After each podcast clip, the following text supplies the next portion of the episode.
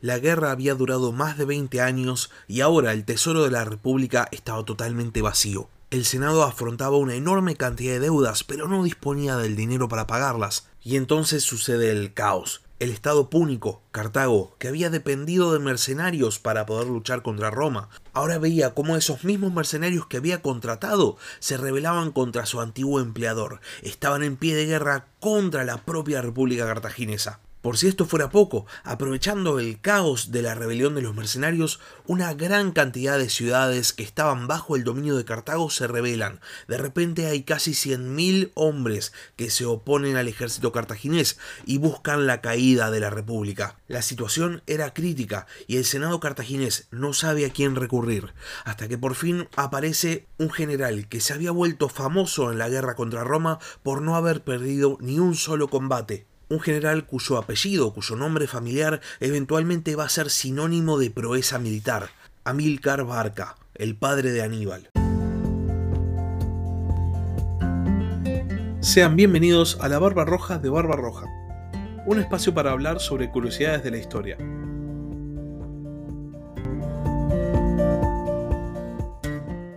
Amílcar Barca es una más de esas figuras históricas que parecen haber salido de la nada, pero que sin embargo llegan en el momento justo en el que se las necesita justo en el momento en el que Cartago necesitaba un buen general, justo cuando el Senado cartaginés había identificado que el problema no había estado ni en los recursos ni en la estrategia, sino en la capacidad de sus comandantes. Justo ahí hace su aparición en la historia Amílcar Barca y lidera a las tropas cartaginesas en Sicilia a una victoria tras otra contra las fuerzas romanas que hasta ese momento habían superado enormemente en tierra a Cartago. Amílcar no solo logra detener el avance romano en Sicilia, sino que hasta hace retroceder a las fuerzas romanas, y esto le da un enorme prestigio, se vuelve muy conocido como un excelentísimo general. De hecho, es por sus aptitudes militares que Amílcar va a recibir el apodo que después se va a transformar en el apellido de su familia,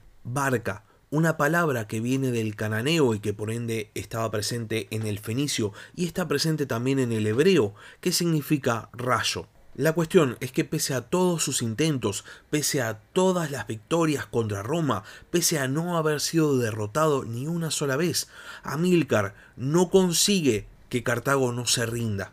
Y tal vez se pregunten por qué, si Amílcar estaba consiguiendo la victoria para Cartago, el Senado cartaginés decide rendirse. Bueno, en el Senado cartaginés, así como pasa en muchas repúblicas y en muchas democracias a lo largo de la historia, coexistían dos facciones políticas con intereses contrapuestos. En el caso cartaginés, mientras que había una facción que quería continuar la guerra con Roma, había otra, mucho más poderosa, compuesta de comerciantes, que veían en la guerra con Roma un impedimento para seguir con sus actividades y por ende buscaban un tratado de paz rápido costara lo que costara. Esta facción va a ser la que va a presionar en el Senado cartaginés para que no se reconstruya la flota después de que es derrotada por última vez por los romanos en la batalla de las Islas Égadas. Y después, esta misma facción va a conseguir que el Senado ordene a Amílcar negociar un tratado de paz. Amílcar en un principio se rehúsa a negociar, considera que no era necesario rendirse, pero el Senado cartaginés ya había tomado la decisión de que la guerra iba a terminar. Entonces encargan a otro general, Giscón, que negocie con los romanos. Giscón negocia condiciones básicamente humillantes y es en ese momento que Amílcar intercede y decide que va a negociar él y consigue términos mucho más favorables lo que nos demuestra que Amílcar no solo era respetado por los cartagineses, sino también era respetado por los propios romanos. Después de la rendición de Cartago, Amílcar vuelve a su ciudad natal y se retira de la vida pública, habiendo quedado muy desencantado con la dirigencia política de su país. Ahora bien, con esto de negociar un tratado de paz cueste lo que cueste, Cartago se había comprometido a pagar una enorme suma de dinero a la República Romana, y esto, sumado a más de 20 años de guerra, nos daba una situación de crisis económica total. El tesoro cartaginés estaba prácticamente vacío y Cartago había utilizado mercenarios en la guerra durante muchísimos años y a estos mercenarios obviamente les debía una gran cantidad de dinero. El tema es que Cartago genuinamente no tenía con qué pagar, y cuando los mercenarios van a reclamar la paga que se les debe, las autoridades cartaginesas, específicamente Janón el Grande, el líder de la facción antiguerra en el Senado romano, es el que tiene que decirle a los mercenarios, miren gente, no hay plata. Y entonces los mercenarios entendieron que si querían recibir algo del dinero que se les debía, iban a tener que sentarse a negociar con el Senado cartaginés. No, mentira. Los mercenarios deciden rebelarse y conseguir todo lo que se les debe, o si no, destruir a la propia República Cartaginesa. Esto no había sido algo demasiado espontáneo, sino que era algo que venían instigando un par de mercenarios llamados Matón y Spendios. Y cuando los mercenarios deciden rebelarse, nombran como cabecillas de su rebelión justamente a Matón y a Spendios, que deciden declarar la guerra formal contra Cartago dando inicio formal a lo que se conoce como la Guerra de los Mercenarios. Los líderes mercenarios deciden enviar emisarios a las diversas ciudades de África que estaban bajo el dominio cartaginés y consiguen que la gran mayoría, excepto Biserta y Útica, se rebelen. Rápidamente los mercenarios consiguen un ejército de prácticamente 100.000 hombres, 90.000 para ser precisos, y entonces van a la guerra. El Senado cartaginés, por su parte, no sabía qué hacer, no tenían plata, acababan de perder, entre comillas, una guerra contra Roma y estaban en una situación completamente desesperada. Y entonces deciden ensamblar un ejército con el fin de enfrentarse a los mercenarios. Y para liderarlo eligen al hombre más capaz para el trabajo. ¿Amílcar? No, no. Janón el Grande. Los mercenarios se habían movido muy rápido y ya estaban asediando las dos ciudades que habían permanecido leales a Cartago, Biserta y Útica, por lo que Janón también se tiene que apurar y comanda un ejército para levantar el asedio a Útica.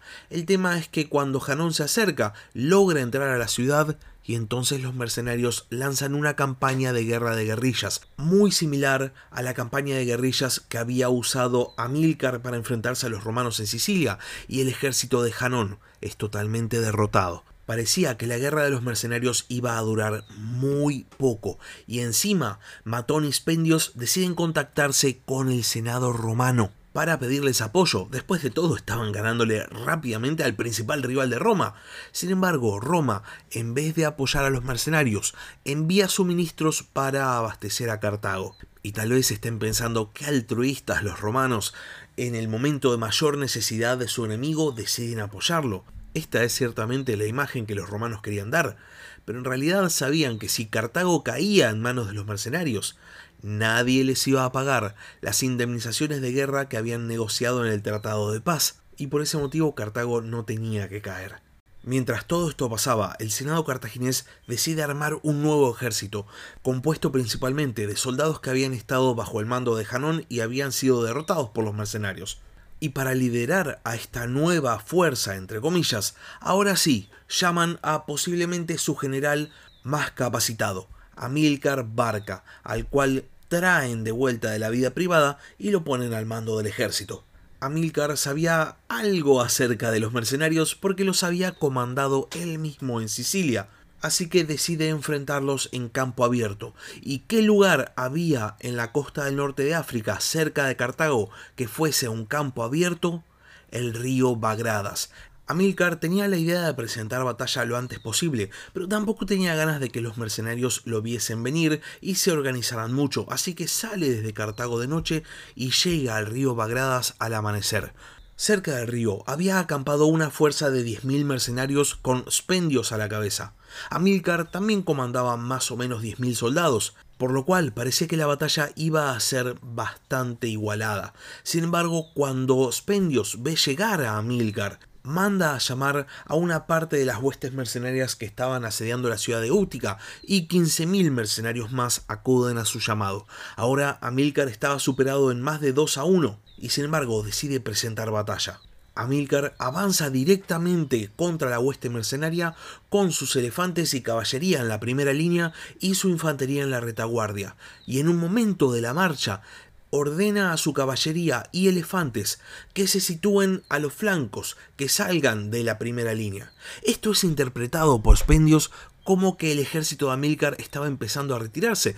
Claro, estaban completamente superados en número, ¿cómo no se iban a retirar? Y entonces Spendios, para no dejar que Amílcar pueda escapar, decide ordenar una carga, una carga completamente desorganizada. Y esto era exactamente lo que quería Amílcar, que ordena a su falange que ocupe el centro de su ejército y choque contra los mercenarios. El primer contingente de mercenarios que llega al choque era el que había salido desde Útica, pero son rápidamente repelidos por la infantería cartaginesa y pegan media vuelta y encaran hacia el otro contingente, el que estaba dirigido por Spendios.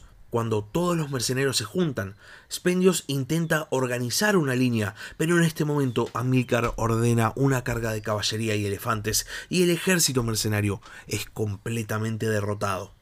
Esta victoria no solo da vuelta a la guerra, Cartago no solamente pasaba a ganar ahora este conflicto, sino que además se vuelve a demostrar que el problema de las fuerzas cartaginesas no eran los soldados cartagineses, sino que era el mando. Amílcar había demostrado una vez más ser el mejor general cartaginés. Y lo interesante sobre Amílcar es que no solamente sabía cómo conseguir la victoria, sino también sabía cómo utilizarla.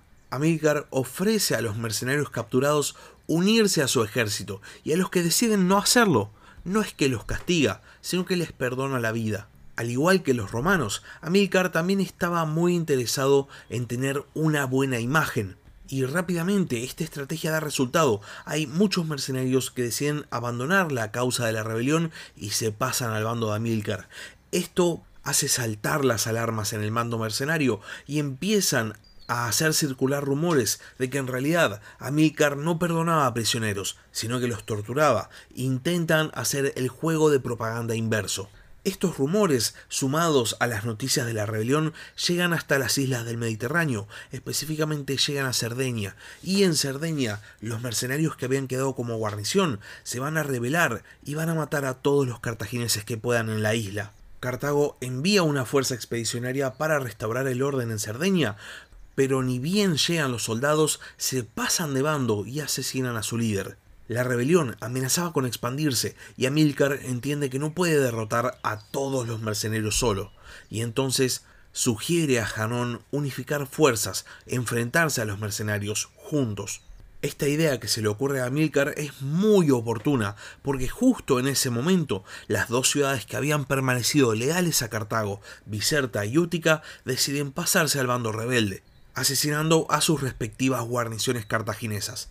Ya con la fuerza conjunta ensamblada entre Janón y Amílcar, empiezan las discusiones sobre cómo encarar la guerra. Esta falta de acuerdo va a derivar en discusiones y va a poner en riesgo real a todo el mando cartaginés, y por este motivo el Senado de Cartago ordena a los soldados que voten por un comandante. Todos los soldados van a quedar a cargo de uno solo, o Janón o Amílcar. Naturalmente, los soldados eligen a Amílcar y el nuevo comandante en jefe de todas las fuerzas de Cartago decide tomar un rol proactivo y decide enfrentarse una vez más a los mercenarios en campo abierto. De esta manera consigue derrotar a un ejército de 50.000 rebeldes, de los cuales 40.000, en su mayoría rebeldes de las ciudades africanas, mueren y una vez más la balanza de la guerra se inclina hacia el lado de Cartago. Amílcar entonces decide ir a asediar Túnez, ciudad que había quedado bajo el mando de los rebeldes. Divide a sus fuerzas en dos, una de las partes queda al mando de un general llamado Aníbal, que no es su hijo, y la otra queda a su cargo, y las dos fuerzas asedian la ciudad al mismo tiempo. Después de la última victoria en campo abierto contra los rebeldes, Amílcar había logrado capturar a varios de los líderes de la revuelta, entre ellos Aspendios, y lo que hace Amílcar es crucificarlos ante los muros de la ciudad. Dentro de los muros de Túnez se encontraba Matón al mando de un ejército mercenario y decide efectuar una salida para el lado del general Aníbal y consigue derrotarlo. Matón baja el cuerpo de Spendios de la cruz y en su lugar pone el de Aníbal. Ahora era Amílcar el que estaba en una situación comprometida, pero en ese momento llega proveniente desde Cartago y al mando de refuerzos Janón. Los dos generales cartagineses deciden dejar a un lado sus diferencias y deciden unir fuerzas para enfrentarse de una vez por todas contra Matón. y utilizando todo el poderío cartaginés consiguen derrotarlo y logran capturarlo vivo. Para este punto, la gran mayoría de las ciudades africanas vuelven al bando de Cartago, salvo Biserta y Útica, las últimas que se habían revelado.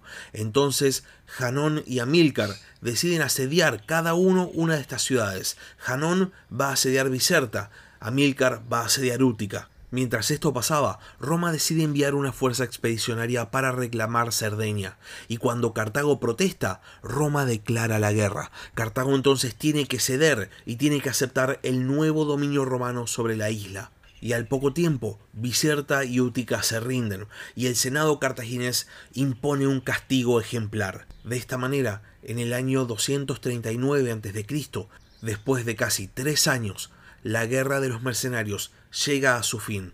Cartago había logrado recuperar el dominio sobre África, pero ahora, una vez más, salía perdiendo en cuanto a las islas del Mediterráneo. Si la República Cartaginesa pretendía en algún momento rivalizar con Roma, necesitaba expandirse, necesitaba recursos, necesitaba nuevos territorios.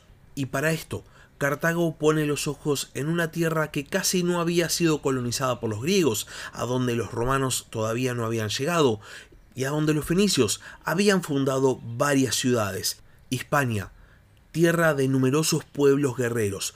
Para dirigir una expansión hacia Hispania se iba a necesitar un general competente, se iba a necesitar un líder muy capaz, se iba a necesitar a Amílcar Barca. Pero eso es historia para la próxima vez. Hasta acá llegamos con el capítulo de hoy. Si les gustó, no se olviden de suscribirse al canal y no se olviden de compartir el capítulo. Y si tienen algo para decir, si tienen alguna pregunta o simplemente quieren participar, pueden escribir un comentario en la caja de comentarios de YouTube o pueden mandarme un mail al mail del podcast, la barba roja de barbarroja gmail.com. También pueden seguirme en Twitter en arroba barbarrojacast.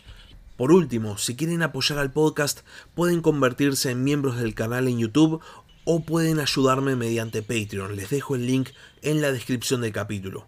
Muchas gracias por haber escuchado y hasta la próxima. Gracias por escuchar La Barba Roja de Barba Roja.